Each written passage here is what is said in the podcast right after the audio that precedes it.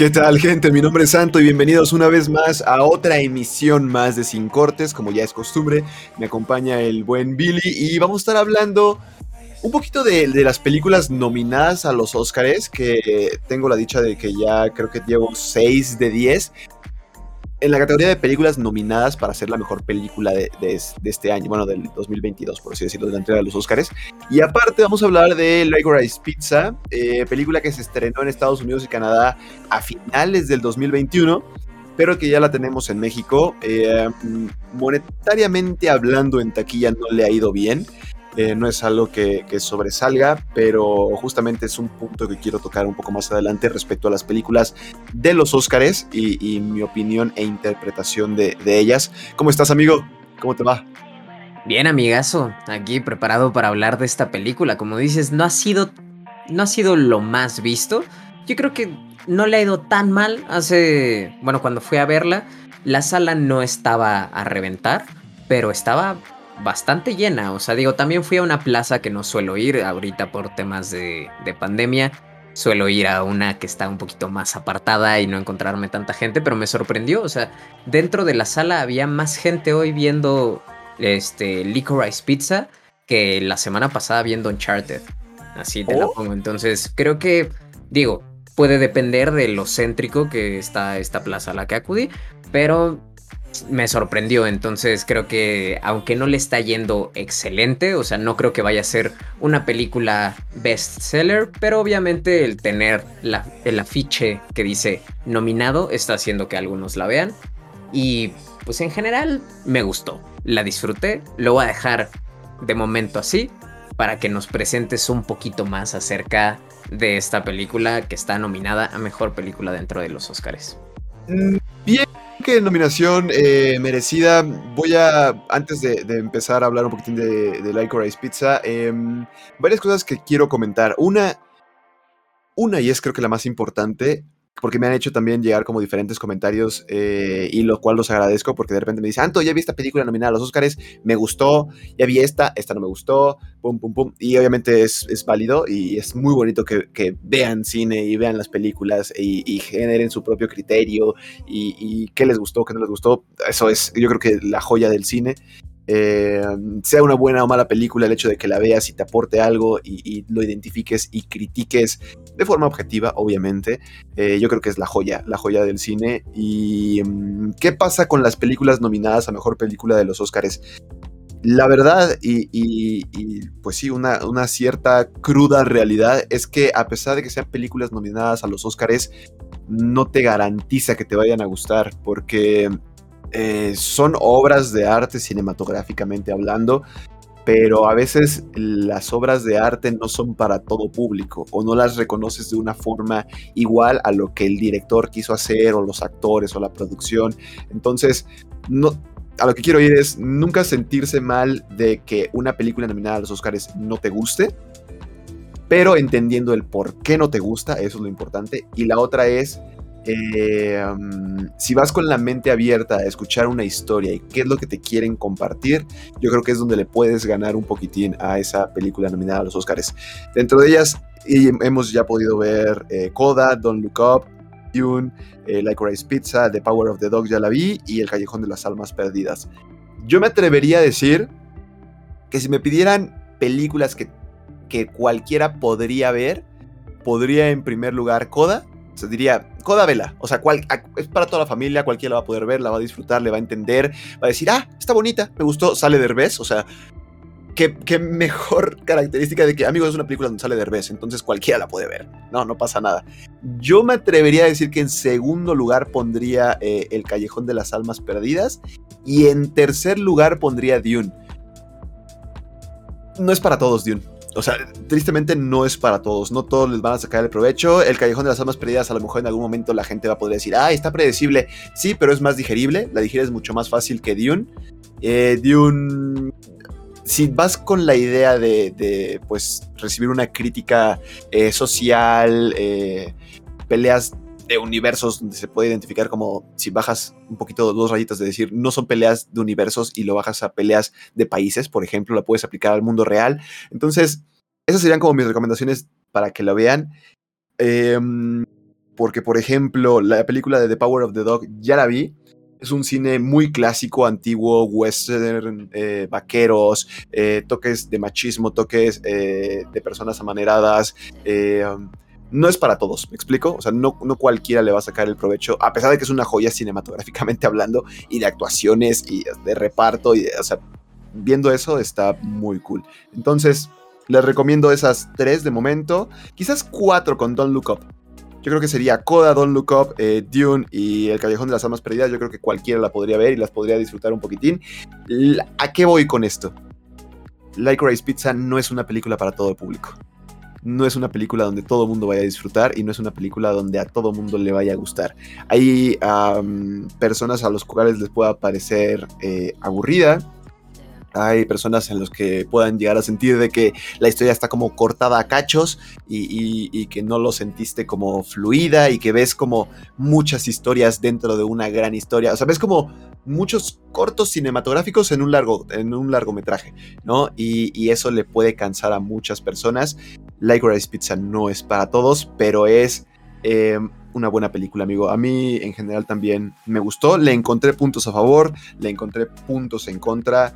Eh, que me gustó más, que, me gustó menos, pero esa sería como mi primera instancia, amigo mío. Y, ya luego podemos empezar a, ahondar un poquitín. Porque ni siquiera hay como una trama donde podamos hacer spoilers, no hay algo que, les podamos arruinar del todo.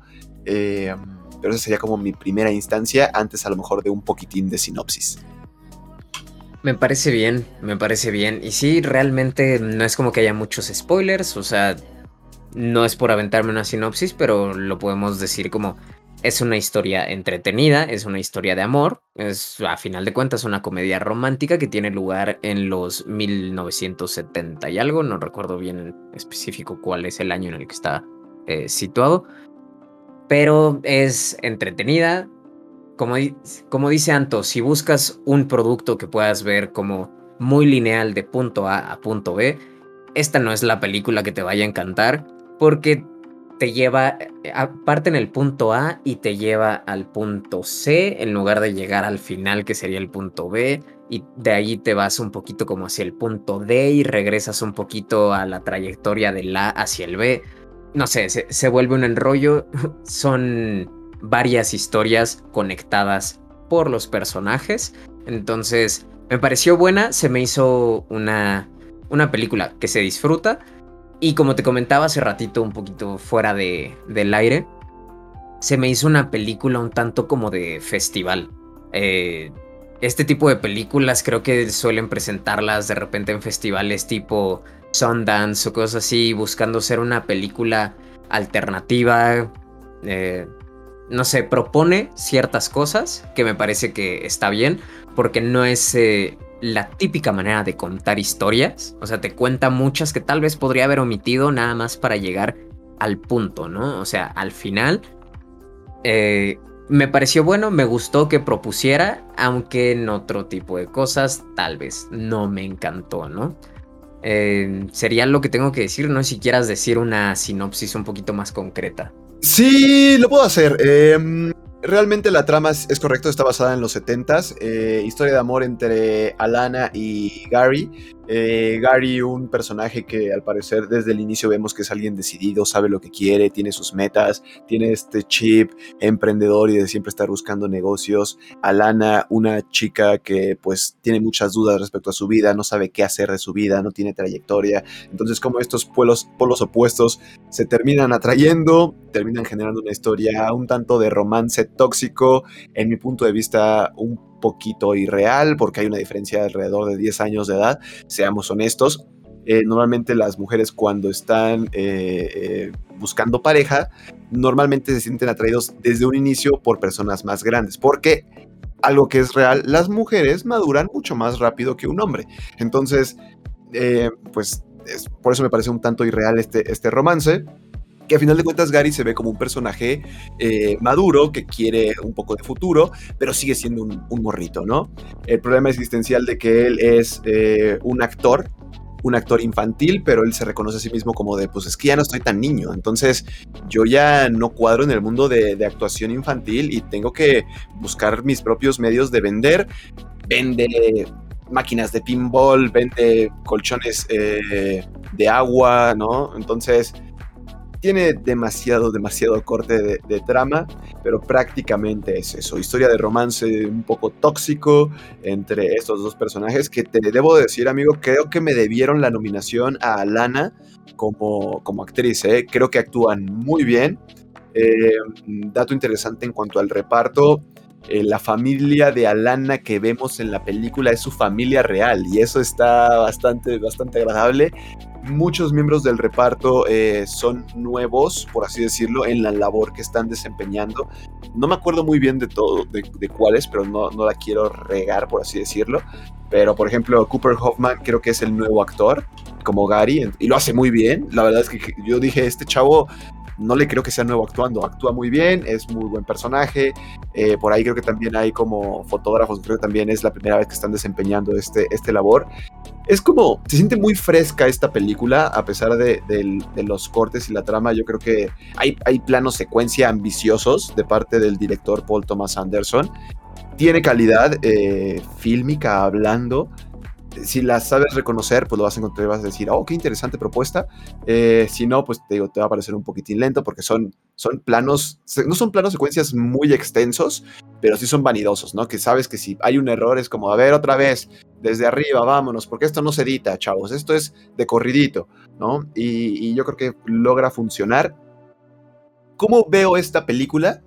La veo como si de repente eh, nos estuvieran contando historias como cuando, cuando alguien te reclama algo. Es decir, recuerdas por momentos pequeños fragmentos y dices, ah, sí, cierto, tenía que contar esto también. Así siento que se narra esta historia, es muy entendible y de repente es como que el autor nos dice, ah, también tenía que contar la historia cuando, cuando tenían que inflar una cama y, y ok, sí, ok, vamos a mostrarla. Ah, y también tengo que contar la historia de cómo pensó eh, vender máquinas de pinball. Así es esta película. No es mala, eh, tiene muchos, muchos matices, pero yo creo que el arma de doble filo aquí, amigo mío, es justamente su forma de hacer la narrativa y su forma de contar esta historia. Mm, fuera de eso, quizás si tuviera que mencionar eh, un poco de temas de números, amigo mío, em, te lo pongo así, se estrenó el 28 de noviembre, si no mal recuerdo, en Estados Unidos y Canadá. 28 de noviembre y ese fin de semana solamente recolectó 345 mil dólares. Fue un golpe fuerte y por fortuna me, da mucho gusto que la gente ya lo está yendo a ver al cine. Deben de entender esto, eh, deben de tener esta narrativa para poder eh, disfrutar un poquitín la película. Vemos actores grandes, Sean Penn, eh, Bradley Cooper, si no mal recuerdo también lo vemos por ahí. Entonces está divertida, tiene toques de comedia interesante. A veces creo que la gente exageraba cuando se reía de algunas cosas porque era como de, se dan cuenta que se están riendo de una situación donde la chava está siendo sumamente tóxica. Y ahorita es como el tema de, estamos intentando romper esos paradigmas de relaciones tóxicas y se están riendo de ello. Se dan cuenta de que no está funcionando el romper este eh, paradigma. Pero disfrutable, a final de cuentas nominada a Mejor Película, Mejor Dirección y Mejor Guión Original. Amigo, te diría que podría verla como posible candidato a Mejor Dirección y Mejor Guión Original. En Mejor Dirección también consideremos que está peleando contra eh, Belfast, Drive My Car, eh, The Power of the Dog y West Side Story. Creo que podría ser un digno representante. No hemos visto Belfast, pero esperándome a ver Belfast y esperándome a ver West Side Story, que te voy a ser honesto, de West Side Story no, no estoy esperando una dirección muy espectacular, pero yo creo que podría ser una candidata fuerte a mejor, a mejor eh, dirección y mejor guion original. En ese está compitiendo con Don't Look Up, eh, King Richard, eh, um, obviamente Pizza y otra película que se llama La peor persona del mundo. Entonces, em, yo creo que nada más estas dos podría ser candidato a que gane algo. Si no lo gana, no me sorprendería, porque a pesar de que hace bien muchas cosas, creo que no es excelentemente buena en algo. Es una película que cumple, pero que no va a destacar en una sola categoría porque sea excelente en algo. Y interesante a final de cuentas, disfrutable, yo, yo diría en esa, en esa mi opinión. A ver, usted qué encontró de bueno y qué encontró de malo, amigo mío, pero esa yo creo que sería mi resumen. Les repito, no es una película para todo mundo. cuidado con eso. Cuidado, porque sí, no, no es para todos. Eh, lo bueno que encontré de primeras, bueno, ya lo mencionaste un poquito, la manera en la que narra la historia se me hace algo bueno. Me gusta este toque un poco experimental, porque no es algo que solamos ver todo el tiempo. Generalmente, aunque tengamos como historias alternas dentro de una misma historia, va punto A, punto B, y aquí de repente te llevan por completo de algo hacia otro punto y hasta después te regresan, ¿no? Entonces, se me hace bueno el hecho de que exista esta experimentación. Otro punto fuerte que encontré fue la música, pero bueno, ¿qué se podía esperar, verdad? Hay algo que quisiera mencionar aquí. La música la hace Johnny Greenwood, nada más y nada menos. Es integrante de Radiohead, ¿no? Entonces, bueno, tal vez ahí está hablando también mi lado un poco fan, pero parte de la música la hace Johnny Greenwood, entonces está cool. Y aparte, escuchamos tracks conocidos a, través de la película, ¿no? Bueno, a lo largo de la película. Y encontramos canciones de David Bowie, de Paul McCartney, de Doors, Nina Simone. Entonces, la música yo creo que es algo que cumple sí o sí.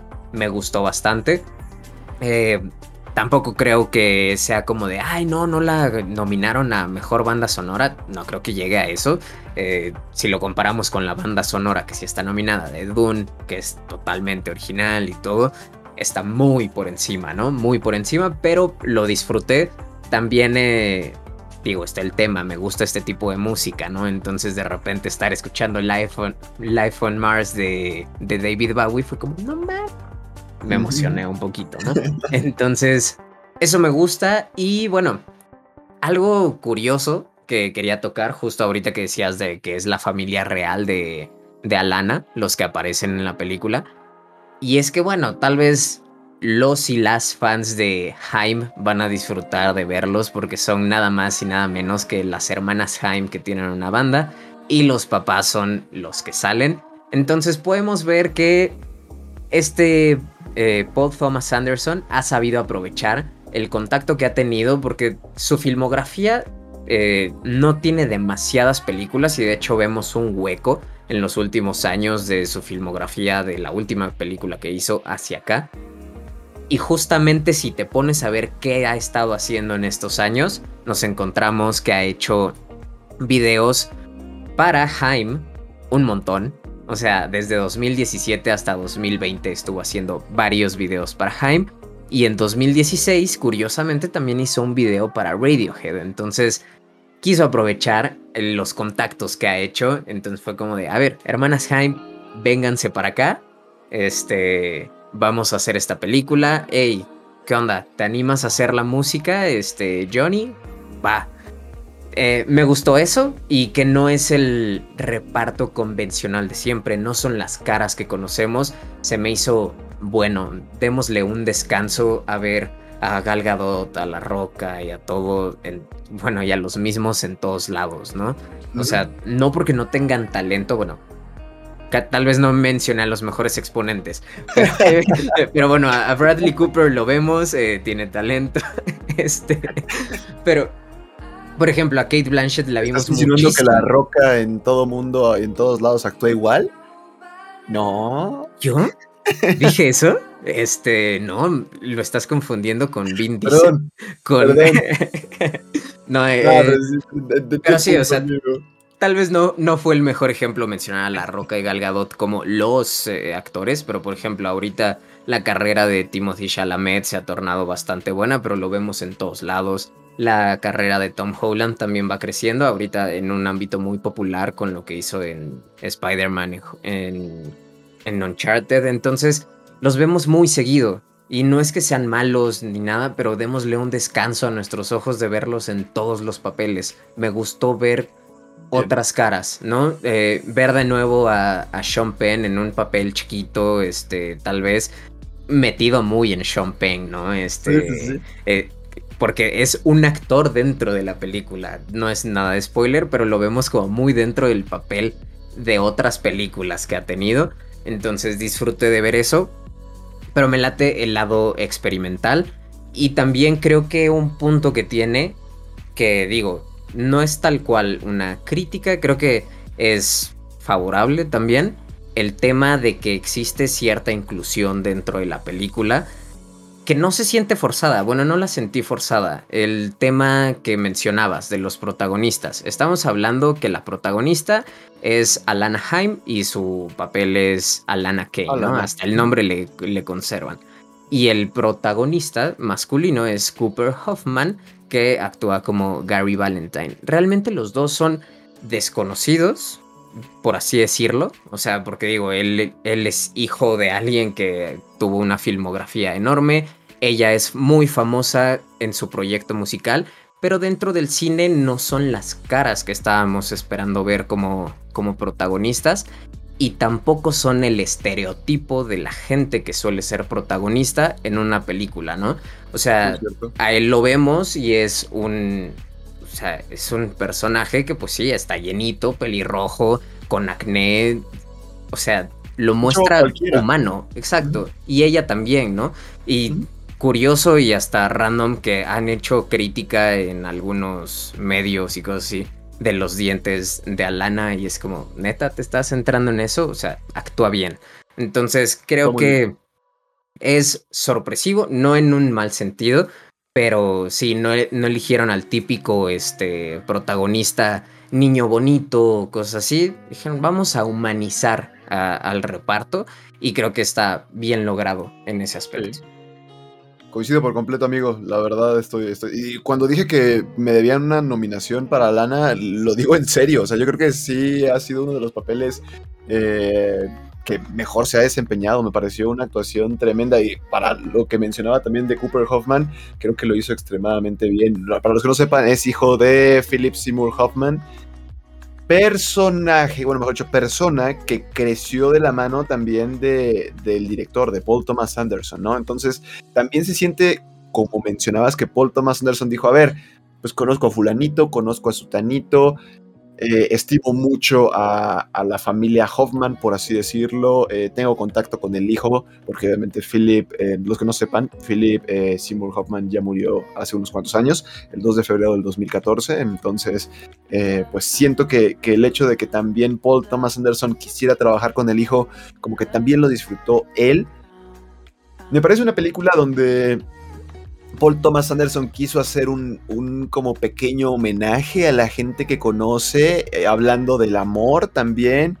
La veo como un tobogán esta, esta película. Te vas hasta arriba, pagas tu boletito, te vas hasta arriba, te sientas y te dejas ir y la película te va a llevar por una trama donde tú no tienes que hacer absolutamente nada, no tienes que esperar la sorpresa, el gran plot twist, eh, adivinar quién es el asesino, o sea, ver quién es el malo, cómo se va a resolver ese conflicto. No lo tiene esta película.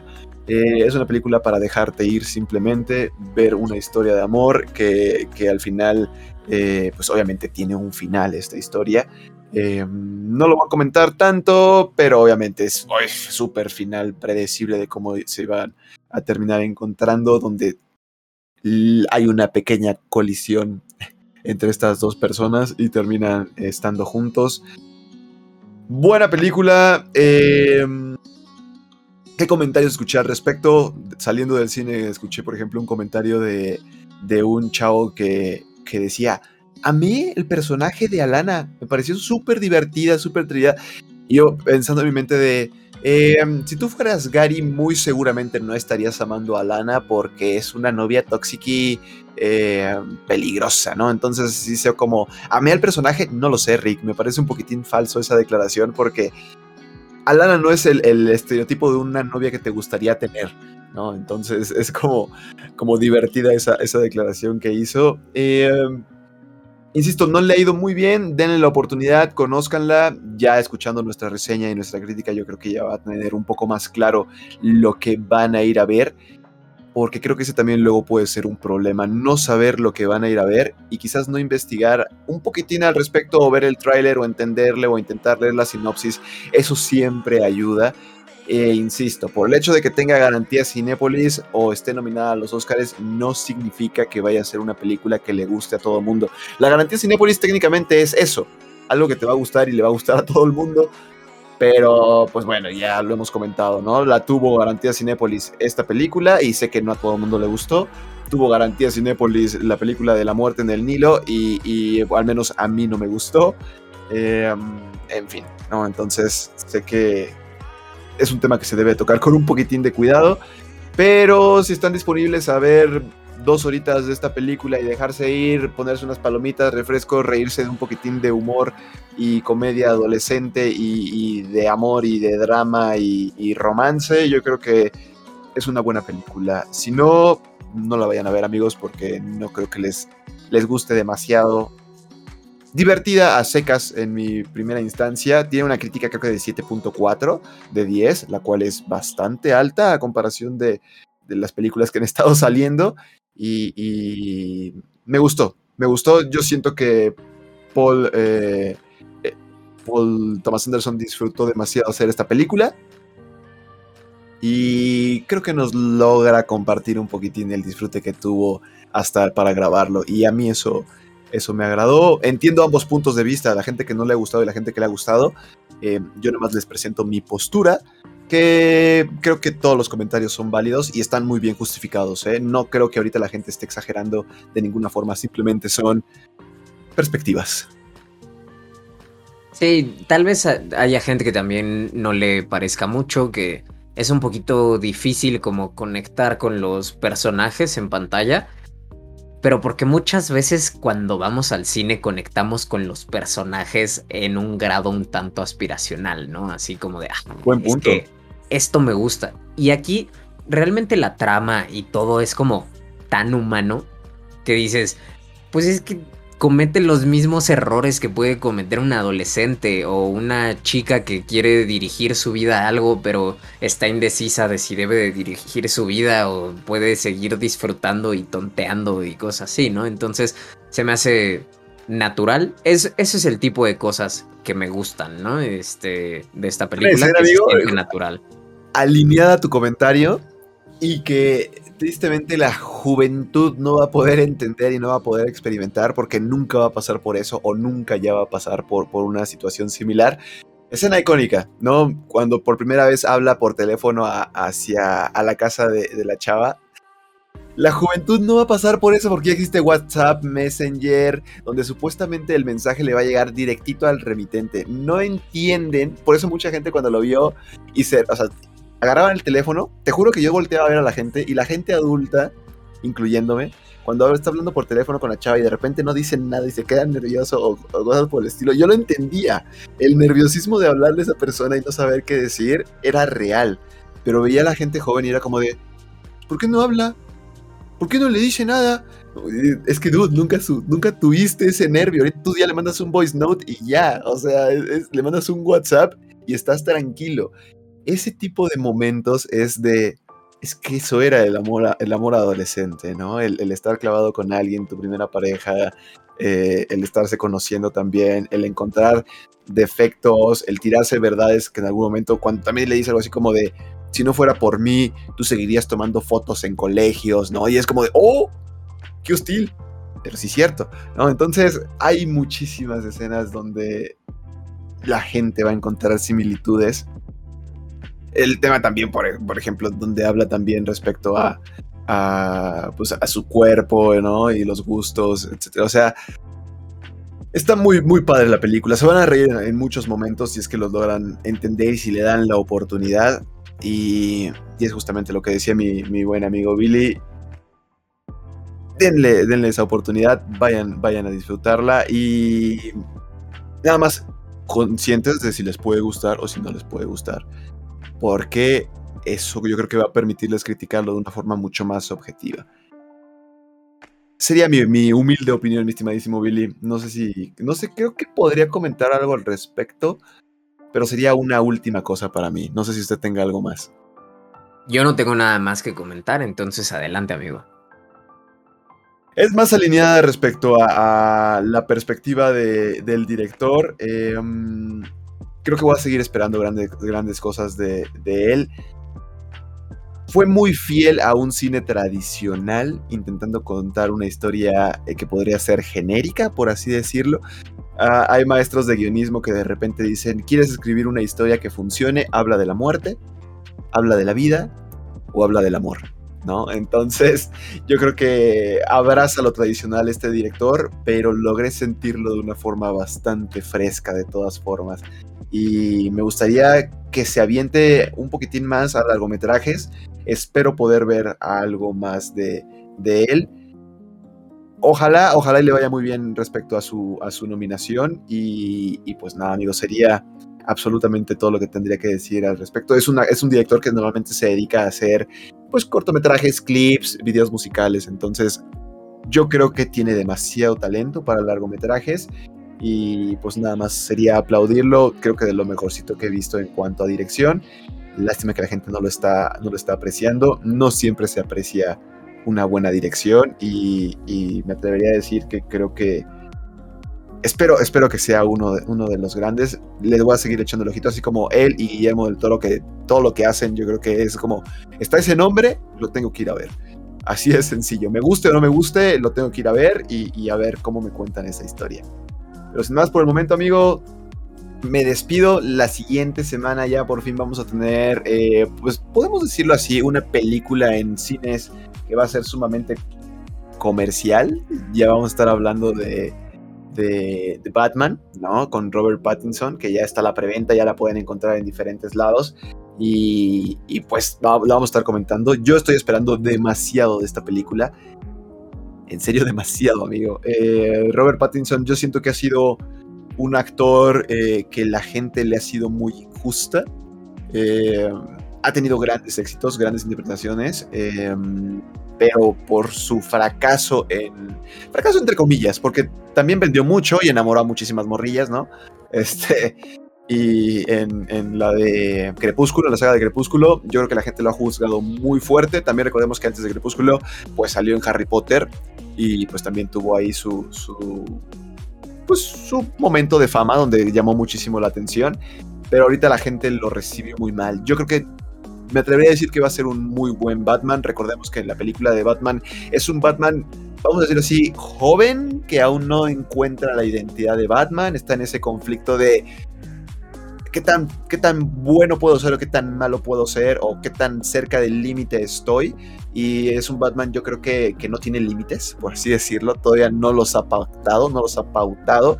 Y, y muchas escenas muy interesantes a nivel gráfico, por ejemplo en el trailer esa escena muy interesante donde está explotado el carro y él empieza a caminar hacia el pingüino, creo que es, y, la toma está al revés, simulando un murciélago. O sea, me parece ese tipo de, tonterías. Yo digo, es que el hecho de que te atrevas a hacer cosas así cinematográficas eh, cuando vas a hablar de un personaje sumamente comercial como Batman, me parece una joya. Entonces, pues ya estaremos hablando próximamente de, de, esta película en la siguiente emisión de Sin Cortes. Pero pues, yo sin más por el momento me despido. Háganos llegar sus comentarios. Me lo han estado haciendo llegar por diferentes medios, lo cual agradezco. De repente me dice, Anto, yo ya vi esta película y me gustó por esto, por esto, por esto. Yo ya vi esta y no me gustó por esto, por esto, por esto, por esto. Y, y me da mucho gusto ver que con la mayoría de personas estamos coincidiendo y me da mucho gusto ver también que con las personas que no estoy coincidiendo es porque también ven de una forma diferente la película, la cual es sumamente respetable y obviamente eso es lo que le aporta al cine, ¿no? La perspectiva y eso es lo que me agrada a mí. Entonces, me despido, me pueden hacer sus comentarios a través de, pues, Discord, los que tengan mi Discord, a través de arroba antotoral en Twitter, eh, a través de anto-toral en Instagram, por ahí me pueden encontrar y pues en la plataforma de, stream de Twitch también ahí me pueden encontrar. A veces también hablamos de películas, de escenas, de anime, etcétera, etcétera, cosas que nos gustan y pues que a mí me gusta platicar y eso es más que evidente. Me despido, mi nombre es Santo y muchísimas gracias amigo Billy por dejarme compartir el micro en otra emisión más de, de Sin Cortes. Nos estaremos oyendo en futuras emisiones y futuros proyectos. Estamos en eso. Estamos en eso. Bye bye gente. Te vienen cosas buenas en esos futuros proyectos, amigo. Y pues más bien gracias a ti, como cada semana es un gusto platicar de cine. En la próxima semana, ya lo dijiste, vamos a estar viendo si tenemos a un Robert Pattinson como lo vimos en Crepúsculo en su rol de Edward Cullen o vamos a ver un rol un poquito más maduro, serio, con porque tiene actuaciones bastante buenas en Cosmopolis, por ejemplo, en The Lighthouse, entonces creo que tiene potencial como actor, debemos de dejar de verlo como un vampiro que brilla. Eh, así que yo también espero muchas cosas. Y yo creo que va a ser una buena semana la próxima semana para el cine. O nos gusta o lo odiamos, yo creo. Pero hasta ese momento me despido dejándoles mis redes sociales, que es arroba soy Billy the Kid en cualquier red social. Ahí me pueden mandar sus comentarios. Que tengan una excelente semana. Bye bye.